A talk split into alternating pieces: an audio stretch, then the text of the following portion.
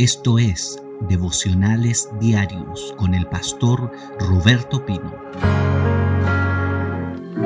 Eh, Dios trajo algo a mi corazón para compartir y este mensaje se llama Estrategias del enemigo para detenernos. Tácticas del diablo que el diablo utiliza para detener a los hijos y a las hijas del Señor en su caminar, en su vida cristiana.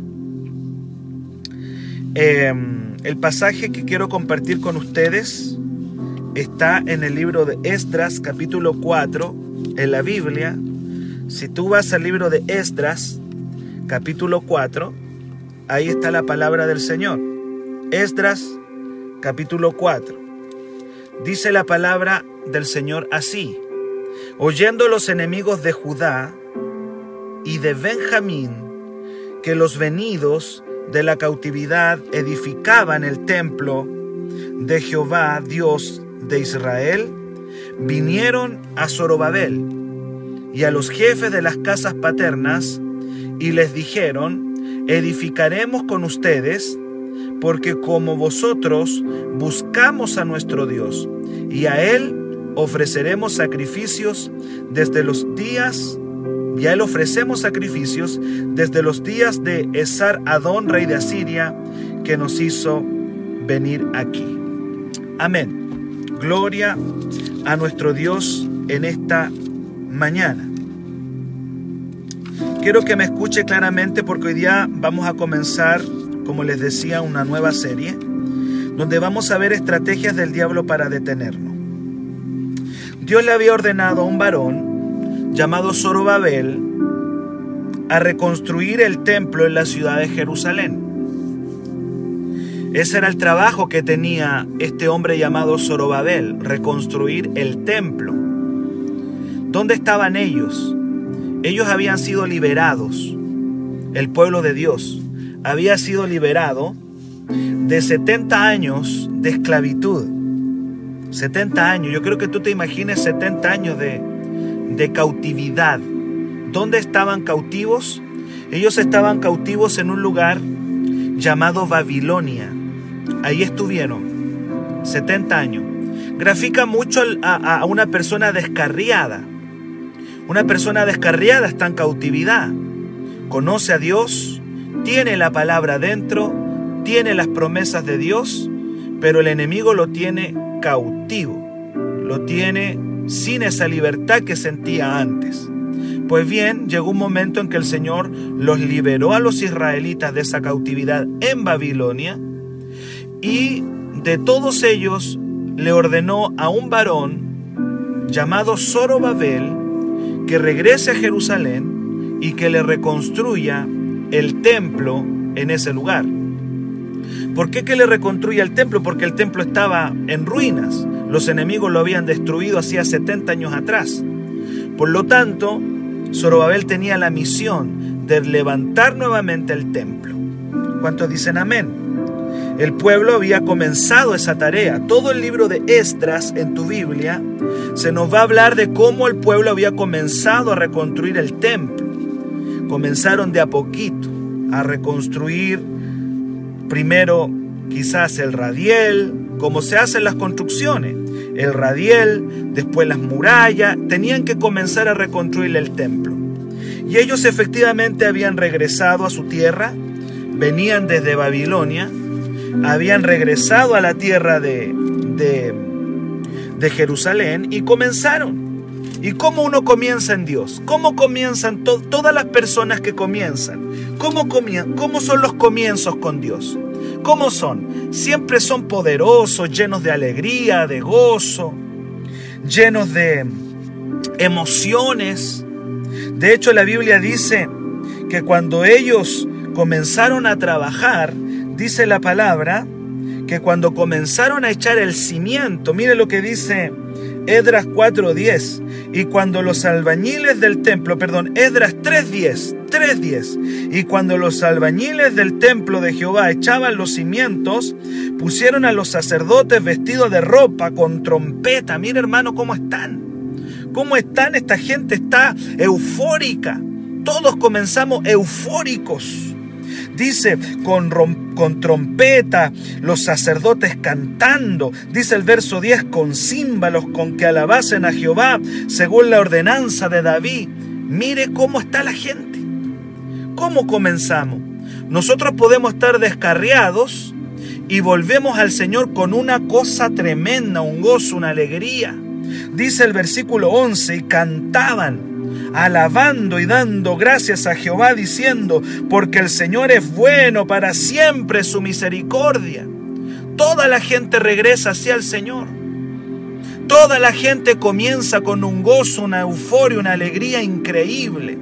Así está el pueblo de Dios, contentos, felices, alegres. Cantaban, dice, y cantaban con gozo y alegría porque se echaban los cimientos, dice el verso 11, se echaban los cimientos de la casa de Jehová. Estaban partiendo el trabajo que Dios le había mandado hacer. Me imagino la alegría de este hombre llamado Zorobabel, el nombre extraño de, de este personaje. Zorobabel. Pero ese fue el hombre que Dios le dijo, me vas a reconstruir el templo de Jerusalén. Estuvieron lejos 70 años, pero tú me vas a reconstruir el templo en Jerusalén y yo te voy a dar la gente y el pueblo para hacer esa tarea. Y estaban eufórico, alegre. Dice el versículo 12 que cuando se echaban los cimientos la gente aclamaba con gozo, con júbilo. Verso 12, y muchos de los sacerdotes de los levitas y de las casas paternas que habían visto la primera casa, cuando echaron los cimientos de esta casa, lloraban en alta voz. Y dice la palabra en el verso 13 que no se podía distinguir el pueblo el clamor del grito de alegría y del lloro. La gente estaba emocionada, unos lloraban y otros reían, porque estaban comenzando a volver al Señor. ¿Cómo son nuestros regresos a Dios? Son así, por hermano. Así regresamos al Señor, con alegría, con gozo. Muchos de ustedes están echando el cimiento de su vida cristiana por eso yo tengo que entregarle esta palabra. Porque el Señor me dijo que muchos de ustedes le están poniendo el cimiento. Muchos de ustedes están haciendo el radiel de su vida cristiana. Están haciendo el radiel. Ahí están, levantando su vida cristiana. Bendigo a los que van entrando. Dios les bendiga. Hoy día voy a hablar acerca de estrategias del diablo para detener a los cristianos.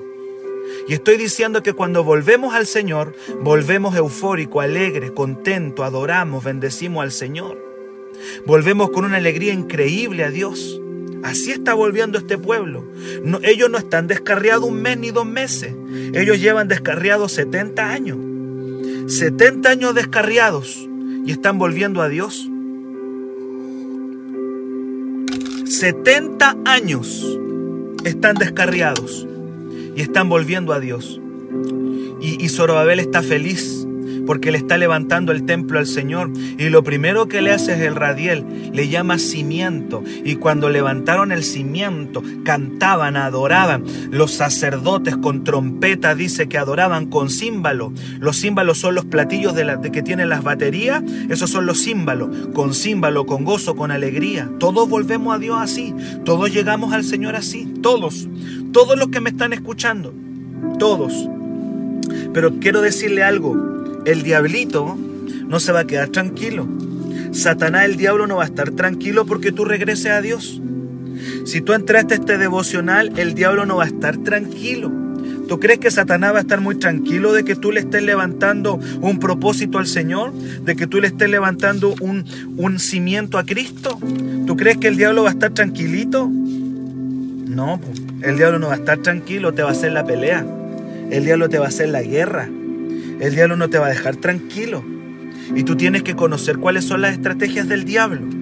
Y yo hoy día le voy a enseñar acerca de estrategias del enemigo para detener a los hijos de Dios. Edras 3, feliz levantando el radial para Dios, contento. Dice que no se podía distinguir los llantos y la alegría, porque unos lloraban de emoción y otros saltaban de alegría, porque después de 70 años le están sirviendo al Señor otra vez. ¿Cuántos de ustedes, mis amados, les ha servido este devocional para volver al Señor, para reencontrarse con Dios, para volver a tener esa comunión linda que tienen con Dios? Yo quiero decirte, el diablo no va a descansar. El diablo no va a descansar hasta verte lejos. Por eso tú hoy día tienes que mantenerte firme. Tienes que mantenerte conectado al Señor. Tienes que mantenerte con tu comunión íntima con Dios. Porque cuando estamos levantando algo para Dios, cualquier persona que empiece a trabajarle a Dios, el diablo le va a hacer la guerra. El diablo le va a hacer la guerra. Cualquier persona que quiera volver a Dios, el enemigo le va a hacer la guerra, no lo va a dejar tranquilo. Edras 3, la alegría, la felicidad de esa gente, porque estaban regresando. Bueno, termina con una alegría tremenda. Edras 3:13, el capítulo 3, termina con una alegría tremenda. Lo voy a leer. Y no se podía distinguir el pueblo el clamor de los gritos de alegría de la voz de lloro, porque clamaba el pueblo con gran júbilo. Y se oía el ruido hasta lejos. Avivamiento, avivamiento, gloria, unción tremenda, una gloria, una unción. Esa gente está eufórica, esa gente está increíble, hermano. ¿Cómo está esa gente? El ruido se oía de lejos. Yo me acuerdo cuando nosotros comenzamos nuestro culto en renuevo y el ruido se oía de lejos. Varios vecinos no nos querían mucho a nosotros porque el ruido se oía de lejos de las voces de júbilo, de alegría. Y termina el capítulo 3 de Edra. Pero ya en el 4, que es el que yo estoy viendo hoy día, vas a empezar a ver la estrategia del diablo. Te vuelvo a decir, ¿tú crees que el diablo va a estar contento que tú vuelvas a Dios? No. Y va a crear estrategias para detenerte. Y hoy día quiero hablarte de la primera. La primera estrategia de Satanás para detener a los hijos de Dios. Dice la palabra, oyendo los enemigos. Óigalo bien como empieza el capítulo 4. Oyendo los enemigos. Claro, el diablo está viéndote. Está viéndote que te conecta al devocional, está viendo que estás orando, está viendo que estás buscando la palabra, oyendo los enemigos de Judá y de Benjamín, que los venidos de la cautividad, los descarriados, edificaban el templo de Jehová Dios en Israel, vinieron a Zorobabel. El enemigo viene, viene a ti, viene, viene a ti. Y a los jefes de las casas paternas y le dijeron, edificaremos con ustedes. Porque como nosotros, como ustedes, nosotros también buscamos a Dios. Y a Él ofrecemos sacrificios desde los días de Esar, Adón, rey de Asiria, que nos hizo venir aquí. ¿Cuál es la primera estrategia que el enemigo va a utilizar para detenerte? Y la primera estrategia que el diablo va a utilizar para detenerte es que hagas alianzas equivocadas, que te conectes a la gente equivocada. Hay un dicho que dice, no todo lo que brilla es oro. ¿Lo ha escuchado? Bueno, los enemigos están viniendo a decirles, saben, nosotros somos cristianos igual que ustedes. Nosotros igual somos hijos de Dios. Nosotros igual creemos en Dios y queremos conectarnos con ustedes. Queremos hacer las cosas con ustedes. Pero eran enemigos. Era una estrategia del enemigo porque si ellos le daban la entrada a los enemigos, el enemigo desde adentro los iba a destruir, desde adentro. Yo siempre me he dado cuenta que cuando una persona se acerca al Señor y se quiere acercar al Señor, aparecen amistades, aparecen, aparecen por ahí príncipes azules. Aleluya, bendito sea el nombre del Señor. Aparece por ahí un príncipe azul que más que azul es medio morado. Aparecen por ahí el negocio de tu vida. Dice, wow, este sí que es un negocio que me apareció ahora. ¿Será una bendición de Dios? Ten cuidado. Ten cuidado con la gente que se te está acercando en esta temporada. Aleluya. Vienen los enemigos a decirles, saben, nosotros también queremos hacer el templo juntamente con ustedes porque nosotros igual servimos al Señor. Alguien me diga amén. ¿Alguien está ahí conmigo en esta mañana tomando la palabra? Le dicen, queremos edificar con ustedes, haciéndose los amistosos, haciéndose los amigos, haciéndose, haciéndose los bonachones, porque nosotros también buscamos a Dios y también le ofrecemos sacrificios. Qué importante es que en este tiempo que te estás acercando a Dios tengas discernimiento. Alguien escriba ahí discernimiento, discernimiento, con quién te conectas, con quién te haces amigo en este tiempo que te estás acercando a Dios. Aleluya, yo he visto tantas hijas, hijas de Dios, que van como avión, van espectacular, van bien, le están echando el cimiento a su vida cristiana y aparece un enemigo disfrazado de un ángel de luz o aparece un amigo, aleluya, aparece alguien. Va a aparecer una persona que te va a decir, yo también amo a Dios, yo también sirvo al Señor, aleluya, yo también amo al Señor. Cuidado, cuidado, cuidado, cuidado, alerta, alerta, alerta. No todo lo que brilla es oro. Bendito sea el nombre del Señor. Usted y yo necesitamos discernimiento. ¿Sabe lo que le respondió Zorobabel? Zorobabel tiene discernimiento. Él sabía que no podía hacer alianza ni conectarse con los pueblos de esa tierra. Aleluya. Qué importante es tener hijos que tengan discernimiento espiritual. Porque muchos caen aquí. Yo he visto chiquillas que comienzan a servir al Señor y aparece el príncipe azul, que no es tan azul.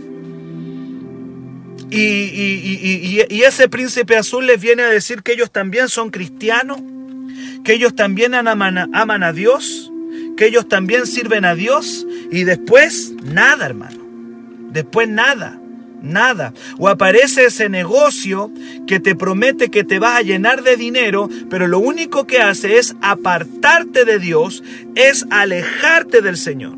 Ahora, yo no digo que toda la gente que se acerque a ti en este tiempo sea mala. Por favor, no me malentiendas. Estoy diciendo que tienes que tener discernimiento espiritual. Discernimiento. Y saber si estás trabajando para el Señor, si estás echando el cimiento para Cristo, ten cuidado de qué personas te vas a conectar, con qué personas te vas a unir. No veo amén ahí. Ay Señor, no veo ningún amén. Parece que me están abandonando mis hermanos. Seguramente la palabra está muy fuerte y algunos ya no quieren ser mi amigo. Hay gente ahí que ya no quiere ser mi amigo, parece. Aleluya. ¿Sabe lo que le respondió Zorobabel? Le dice Zorobabel acá en el verso 2. Vinieron, dice Zorobabel verso 3. Zorobabel, que era el descarriado que venía volviendo al Señor, que ya no es descarriado porque le está trabajando al Señor, le está haciendo el templo, con varios de los líderes están trabajando ahí. Dice Zorobabel, Yechú y los demás jefes de las casas paternas de Israel le dijeron, no, ¿Qué nos cuesta decir no, hermano? ¿Qué nos cuesta? ¿Por qué nos cuesta tanto decir no? ¿Por qué queremos agradar a todo el mundo, mis queridos? ¿Por qué tenemos el problema? Yo sabe, yo reconozco que tengo, tengo ese problema. Yo no sé si ustedes lo tienen. ¿Por qué nos cuesta tanto decir no? Porque queremos agradar a todo el mundo. El problema de los evangélicos es que quieren agradar a todos. Queremos agradar a Pedro, Juan y Diego. Queremos agradar a todo el mundo, pero no se puede agradar a todo el mundo. En algún momento tú tienes que determinar a quién le vas a decir sí y a quién le vas a decir que no. Y dice la palabra que aquí todos estos hombres de Dios le dijeron no. Lo siento, parece bonito que ustedes quieran hacer un templo con nosotros, pero no nos conviene edificar con ustedes. No me conviene hacer una alianza con ustedes. No, no, me conviene conectarme contigo. Aleluya, no me conviene, hermano. No me conviene. Yo sé que ustedes quieren hacer que hagamos un templito juntos, pero no nos conviene edificar con ustedes. Casa nuestro Dios. Sino que nosotros solo las edificaremos. A Jehová, Dios de Israel, como nos mandó el rey Ciro de Persia. No nos conviene. ¿Por qué nos cuesta tanto decir que no a gente que no nos conviene? ¿Por qué nos cuesta decir que no? ¿Cuál es el problema? ¿Tendremos un problema de rechazo? ¿Tendremos un problema de baja autoestima? ¿Por qué nos cuesta decirle que no a las personas? a sus intenciones, cuando nosotros tenemos que tener un discernimiento espiritual para saber con quién sí, con quién no. Tú eres quien tiene que escoger la gente con la que te rodeas y la gente con la que tú vas a trabajar. No dejes que te escojan. Tú tienes que escoger y tú eres la persona que tiene que escoger con discernimiento.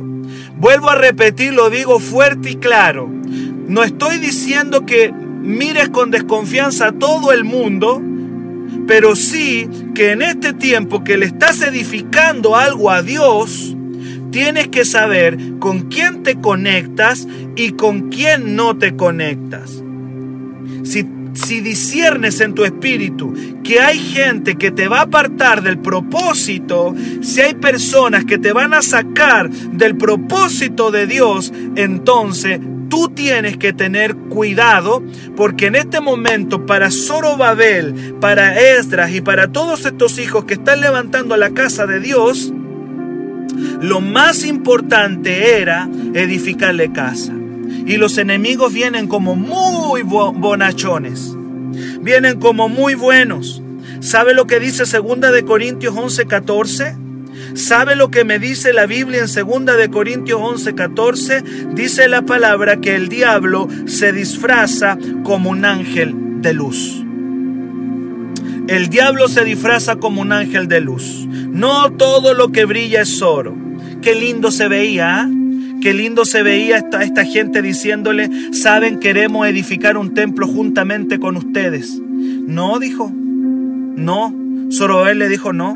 Y todos los líderes dijeron, no, no nos conviene edificar un templo con ustedes. No nos conviene. Quizás alguien le habló en el oído a Zorobabel y le dijeron, oye, pero ellos tienen plata. Ellos tienen plata. Quizás le van a poner dinero a la obra.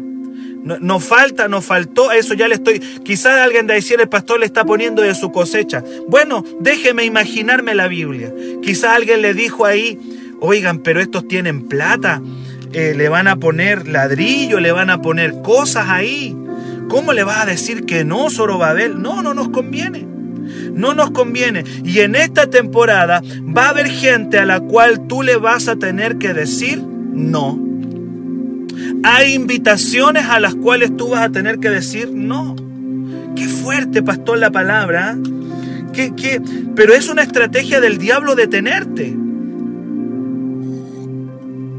Yo le estoy compartiendo estrategias del enemigo para detenerlo en su llamado, en su propósito. ¿Cuánto? Mire, yo ya soy pastor, van a ser más de 15 años que soy pastor. ¿Tú sabes cuánta gente yo he visto que abortó su plan? Abortó el plan de Dios, abortó el llamado de Dios porque aparecieron enemigos disfrazados ¿Sabes tú cuánta gente yo he visto que hoy día está en el mundo, que hoy día está lejos del Señor, que hoy día está ahí en el pecado? ¿Cuánta gente yo he visto que no tuvo discernimiento para decir que no? La Biblia hay una cantidad impresionante de ejemplos de cómo tú y yo tenemos que cuidarnos de alianzas equivocadas. Sabe, le voy a ser bien sincero, usted tiene que cuidarse hasta de los hermanos de la iglesia, porque no todos los hermanos de la iglesia están en el espíritu. En la iglesia hay gente que anda en la carne y tú no puedes conectarte con gente de la iglesia que anda en la carne. Porque tú dices, bueno, si es de renuevo será bueno. No, hermano, no toda la gente de renuevo puede ser buena. Perdóneme que se lo diga. Hay gente que probablemente para ti te puede ser eh, retroceder no toda la gente de las iglesias es buena, no toda la gente que está en la iglesia es buena. Hay gente que anda en la carne, que no anda en el espíritu, y tú tienes que tener discernimiento con qué persona de la iglesia tú te vas a conectar. ¿Y a quién me conecto? Tienes que conectarte a los que dan fruto. Tú no puedes conectarte a cualquier persona de la iglesia. Tú tienes que conectarte a personas de la iglesia que estén dando fruto. Que estén dando fruto. No toda la gente de la iglesia está haciendo lo correcto. Y eso pasa en, renuevo y en todas las iglesias. La Biblia dice que con los carnales nosotros no podemos ni siquiera comer. Yo, yo esta palabra es fuerte, mis queridos, sí, que fuerte la palabra, pero yo tengo que enseñarte cuáles son las estrategias del enemigo para detenerte. Ellos venían bien, acuérdate, venían en avivamiento, ellos venían en gloria, saltando porque le habían levantado los cimientos a la casa del Señor. Y dice la palabra que oyendo los enemigos que ya estaban trabajando en la obra de Dios, vino vinieron los enemigos a Zorobabel diciéndole con engaño, con estrategia, queremos edificar con ustedes. ¿Y qué le dijo Zorobabel y los, y los hombres de ahí? No nos conviene. Lo siento, pero no nos conviene. Tienes que saber bien con quién te conectas. Hay gente que no te hace bien. La Biblia dice que no te puedes unir a un yugo desigual. Segunda de Corintios 6, 14. Dice, no os unáis en yugo desigual porque no puede tener comunión la luz con las tinieblas. Pero déjame decirte que a veces ese yugo desigual viene disfrazado. Si viniera, si viniera el yugo desigual sin disfraz, tú lo evitarías, pero a veces viene con un disfraz. A veces viene tapado. El enemigo viene camuflado. Bendito y santo sea el nombre del Señor en esta mañana. ¿Con quién te estás conectando? Conéctate a la gente correcta. Conéctate a la gente correcta en esta temporada. Conéctate a la gente correcta. Gente que... ¿Con quién me tengo que conectar, pastor? Te tienes que conectar con gente que tenga tu misma visión, tu misma cultura, tus mismos valores, tu misma espiritualidad. Es más, me atrevería a decirte que tienes que conectarte con gente que espiritualmente esté mejor que tú. Mejor que tú. Con personas que espiritualmente estén arriba tuyo. Con esas son las personas que tú tienes que hacer alianza. ¿Y cómo los conozco, pastor? Por su fruto. Y con esto quiero terminar hoy día. Lucas 6:43. Qué poderoso. Qué edificante la palabra, hermano. ¿ah? Por eso yo hoy día me atrasé. Yo llegué más tarde hoy día aquí porque yo le estaba preparando el pan a ustedes. Yo hoy día llegué un poquito más tarde porque yo estaba preparándoles el pan. Yo todas las mañanas le estoy preparando un pan a ustedes acá. Todas las mañanas le estoy preparando un pan. Y todo lo que le estoy dando es porque yo lo estaba preparando antes de venir aquí. Yo le estaba haciendo el pan temprano a ustedes. Lucas capítulo 6, verso 43. Dice la palabra, Lucas 6, 43. No es buen árbol el que da, dice, no es buen árbol el que da malos frutos, ni árbol malo el que da buen fruto, porque cada árbol se conoce por su fruto, pues no se cosechan higo de los espinos, ni de las zarzas se vendimian uvas. Gloria a Dios. ¿Cómo conozco un buen cristiano, hermano? ¿Cómo yo conozco un buen cristiano? ¿Cómo yo sé que esta persona es realmente un buen pastor? ¿O cómo yo sé que este es un buen hijo de Dios? ¿Cómo lo conozco, pastor? Por su fruto. ¿Cuáles son los frutos de un buen cristiano? Controla su lengua, no es chismoso, no anda chismeando. Gloria a Dios. Es una persona madura, habla bien, Nunca habla mal de nadie, siempre habla lo correcto, habla lo justo y lo necesario. Bendito sea el nombre del Señor. Tiene amor, tiene amor para con la gente, ama a las personas. Esa es una persona por lo que hace, por su comportamiento. Lo que Cristo está diciendo es que el cristiano no se conoce por sus palabras, el cristiano verdadero se conoce por su comportamiento por su comportamiento, por su conducta. No te engañes, todos hablamos muy lindo. Todos los cristianos pueden, hay algunos que hablan tan bonito. Yo conozco evangélicos que hablan tan lindo que uno dan ganas de convertirse con ellos.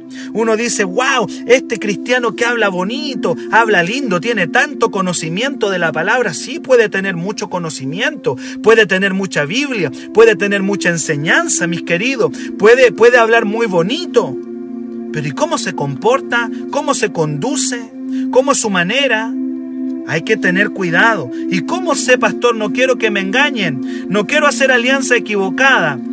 No te guíes por lo que habla. Guíate por lo que hace. No vale tanto lo que habla, sino cómo se comporta y qué es lo que hace.